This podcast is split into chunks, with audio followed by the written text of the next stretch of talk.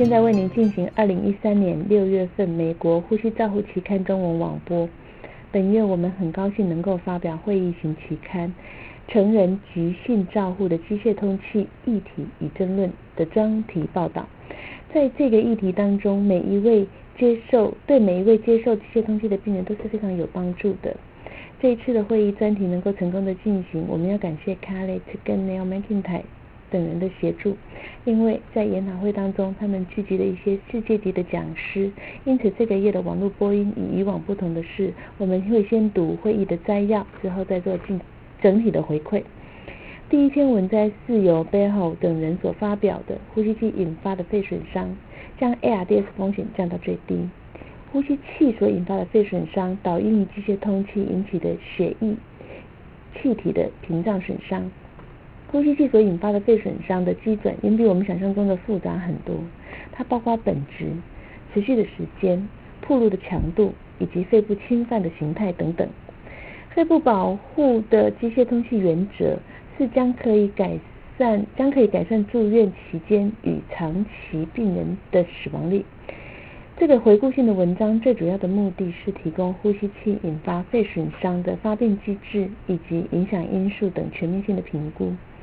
我们讨论 ARDS 风险与重症评估的最佳预防方法，同时融入实证医学的专家意见，将学到的知识融入到临床应用中。第二篇文章是由马瑞尼等人所发表的阻塞性肺疾病呼吸相关的问题，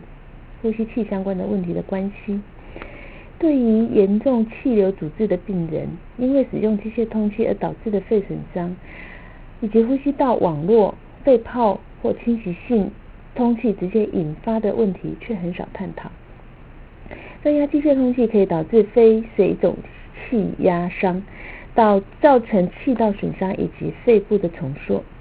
病人与呼吸器之间是透过大量的动态过度膨胀的交互作用，包括血流动力学、呼吸机功能、呼吸的工作负荷与病人呼吸同步的关系。认知相关性不仅可以避免组织、避免阻塞性肺疾病在急性期间或者是急性期后面的合并症发生，它也可以考，也是为了病人的舒适以及安全打开另一扇窗。这个讨论的主要的目的是聚焦在阻塞型的疾病、肺部疾病的范围之内，探讨破坏以及功能性障碍的问题。第三篇文章是由 Hess 所发表的急性呼吸衰竭的非侵袭性通气。非侵袭性通气简称 NIV，在急性呼吸衰竭简称 ARF，在学术上、临床上一直被热烈的讨论。尽管是如此，NIV 使用还是不够的。有强烈的证据支持 NIV 可以用在 COPD 恶化以及急性肺水肿的病人。NIV 该不该用在急性呼吸衰竭的病人？现有的实证医学的结论还是有很大的差异，但重要的是，我们不仅要知道何时启用 NIV，也要掌握停止关键的时刻。NIV 是否适合用在 ICU 以外的急性呼吸衰竭的病人，到目前还是很有争议的。虽然目前市售的 NIV 界面已经有很大的改善，但是也还是以口鼻面罩为主要的，因为这一类的面罩预防漏气和病人舒适上面是最佳的。一些重症照护的呼吸器在 NIV 的通气模式上已经有很多漏气补偿的功能。然而，这些有比较好的漏气补偿的特殊的呼吸器，可能成为呼吸治诶临床医师在临床照顾上面，这照顾这些急性呼吸衰竭很重要的一部分。第四篇文章是由 Branson 等人所发表的不同步与呼吸困难呼吸器的病人。人机同步的与病人舒适，一直是被认为理所当然的讨论的议题，但是很少有研究去支持这一类的论点。在现实的生活中，病人呼吸器之间的同步是一个很复杂的议题，它受到呼吸器的设定、类别、通气辅助的使用界面与镇静剂的使用等因因素影响。呼吸道的压力与流量的测量，来观察病人。人机同步已经是一个很可靠的方法，并且可以准确的判定自动的检测。目前不但不同步的呼吸器有几个定义，尤其是在呼吸通气期间所引发的横膈肌功能异常有相关。但是这些是否如此简单的关联就能够产生因果的关系，这还是有待确认的。第五篇文章是由 Mato 等人所发表的呼吸相关性的肺炎定义的改变与预防的策略。呼吸性相关的肺炎，简称 VAP，是住院期间气管插管最常见的一个因素的肺部感染并发症之一。因为 VAP 伴随着高死亡率，导致病率致病率与成本有必要的进一步的研究。有效性预防措施，VIP 也随着医院的品管作为品管的指标之一。过去有人质疑 VIP 的诊断的正确性、可靠性较差，因此美国疾管局在预防中心已经根据这些客观的数据有新的定义，针对时下机构通报 VIP 零发生率的监测方案，提高临床上面数据的差异。虽然 VAP 的流行病学研究显示 VAP 已经减少。但是它只能归因于病人选择的差异，因为这些研究并没有进一步的介入或者是修改治病的精准。VIP 的发展最主要决定的因素是在气管内管，我们简称为 ETT 的存在与否有关。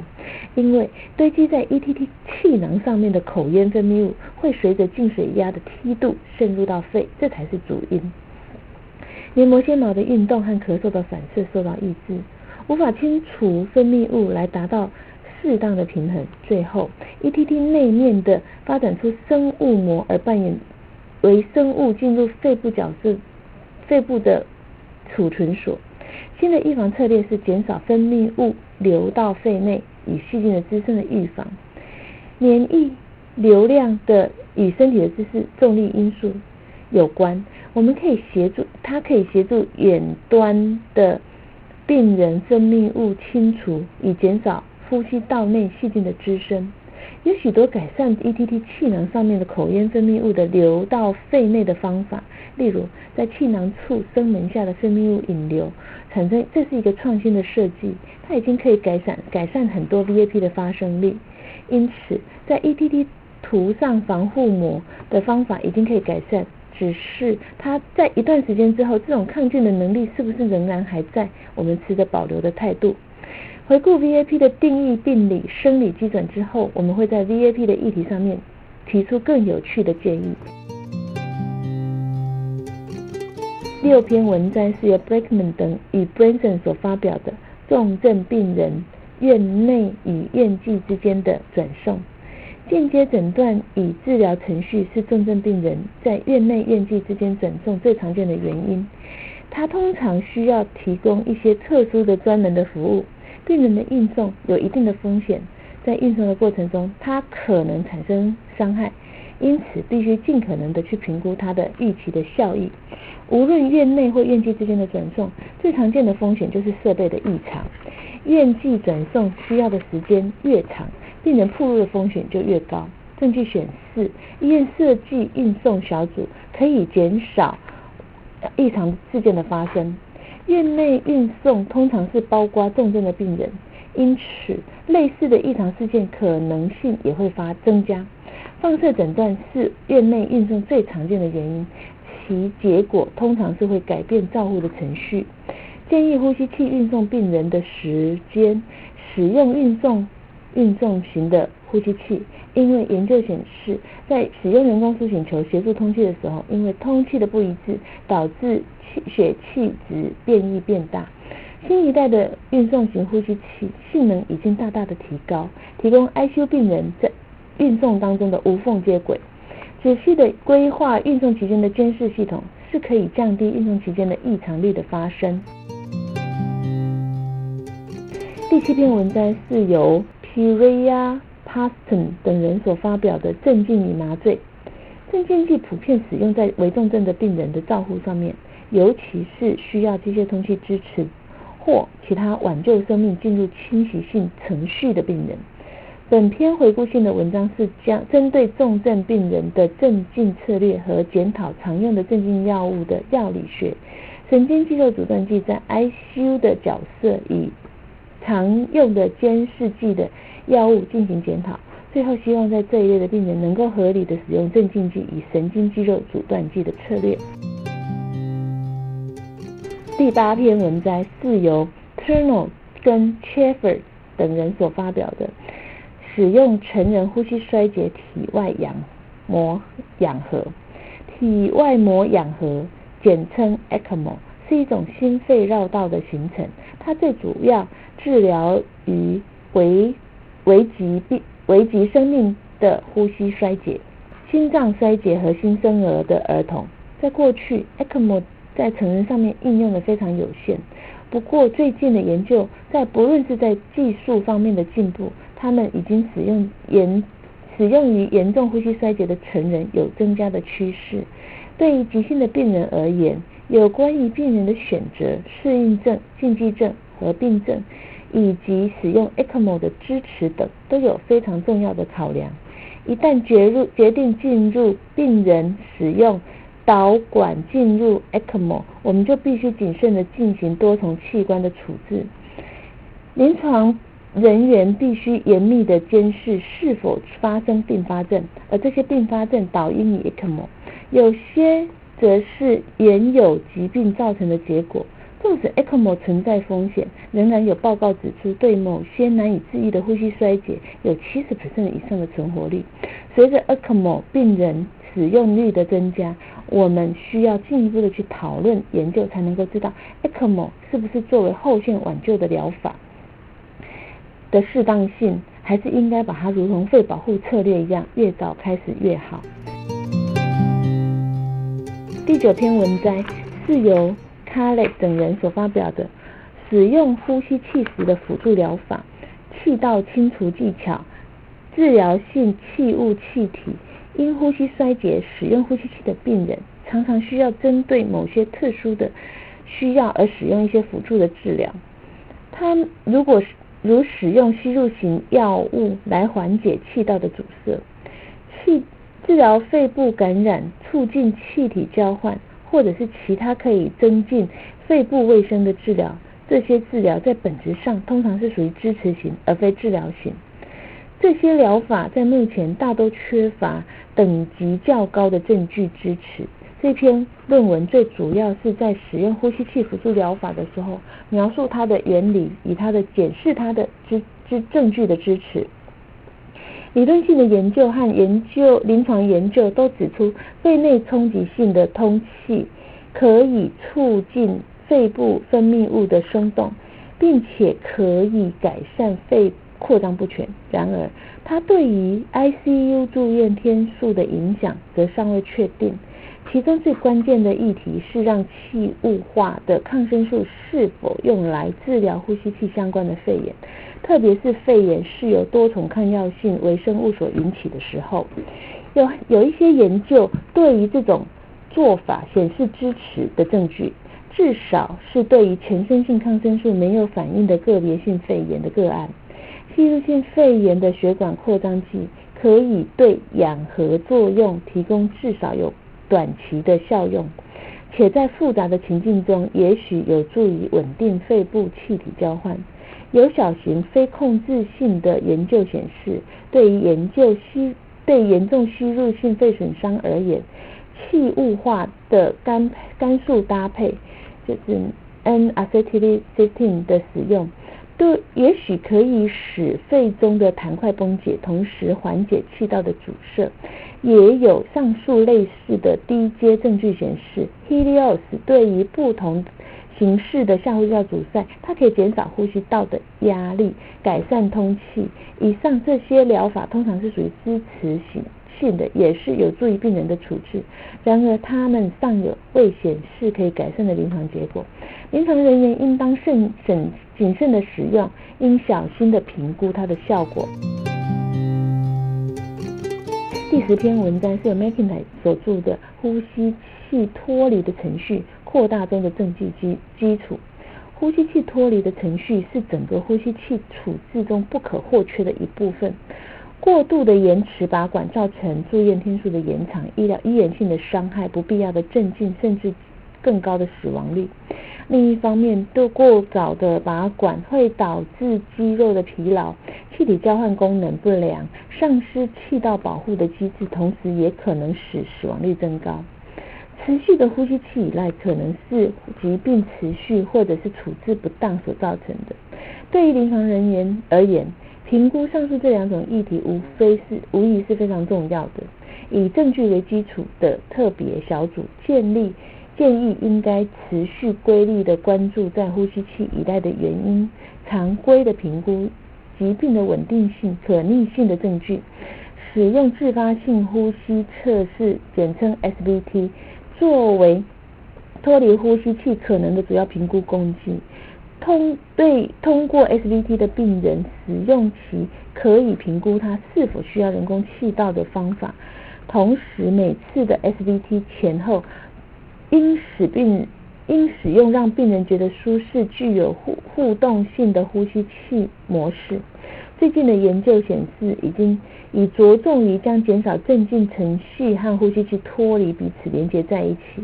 持续使用 SVT 失败的病人，通常被认为需要长时间的呼吸器的辅助，简称 PMV。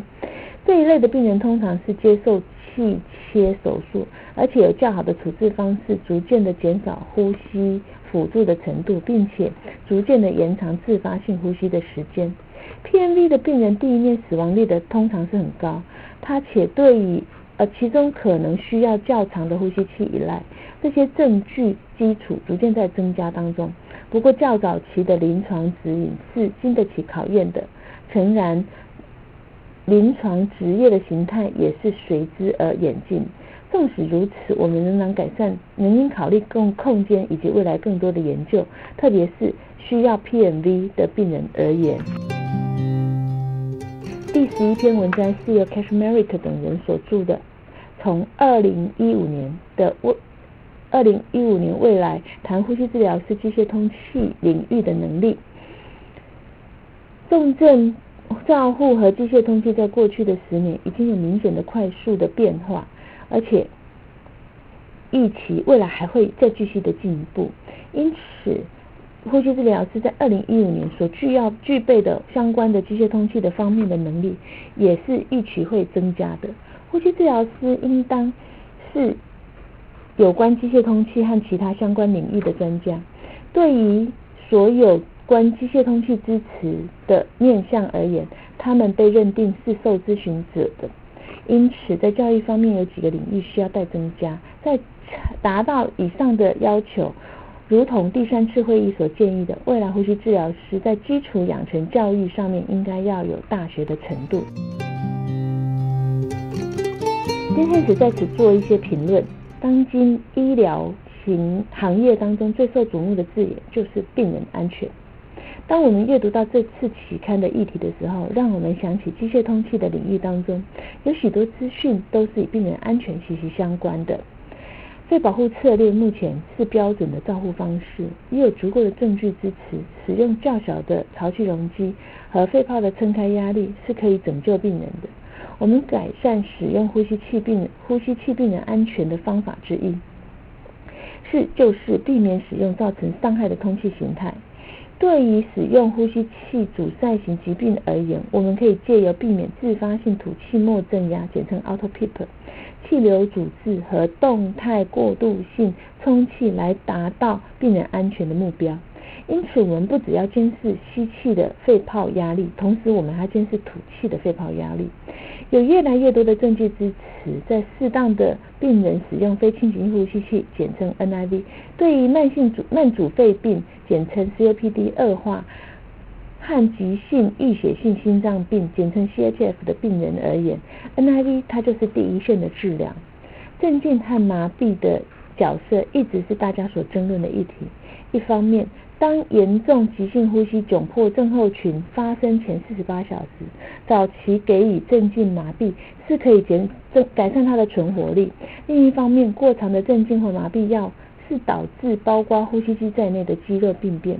十多年前，证据为基础的临床指引已经发表过呼吸器脱离步骤的一些相关文件。在这个指引当中，一旦潜在的疾病有部分的缓解，临床人员就应该执行自发性呼吸的试验，以评估脱离呼吸器的可能性。目前仍有最佳的证据去支持这样子的一个做法。在本次会议期间，美国疾管疾病控制管理中心（简称 CDC） 有最新发布的一些监视计划，并不像以前针对呼吸器相关的肺炎，而是针对呼吸器相关的事件。在这个系统当中，病人使用的呼吸器稳定达到一段时间之后，如果发生氧浓度（简称 FL2） 或者是吐气末增压（简称 PEEP） 升高的情景，我们就称它为呼吸器相关的事件。它的原因可能是跟呼吸器肺炎有关，但也可能是其他原因导致的恶化。在定义上面，呼吸器肺炎只能用于插管的病人，因此利用非侵袭性通气或者是早期辨识拔管的时机，就可以减少呼吸器相关肺炎的方法。同样，使用肺保护策略和自发性呼吸测验来尽早拔管，就可以减少呼吸相关肺炎的风险。希望您阅读本期刊之后，能够得到许多的临床上面的切合的资讯。以上是二零一三年六月份《呼吸照护期刊》的中文网播，由刘金荣呼吸治疗师负责播音，刘金荣以彭义豪呼吸治疗师的翻译，郭嘉成呼吸治疗师的修稿与审稿。如果您想进一步的了解原文的内容或者是过去的议题，请上美国呼吸照护期刊网站 www.rcjournal 点 com。你也可以有网络订阅，自动收到未来的网络播音议题。谢谢您的参与，再见。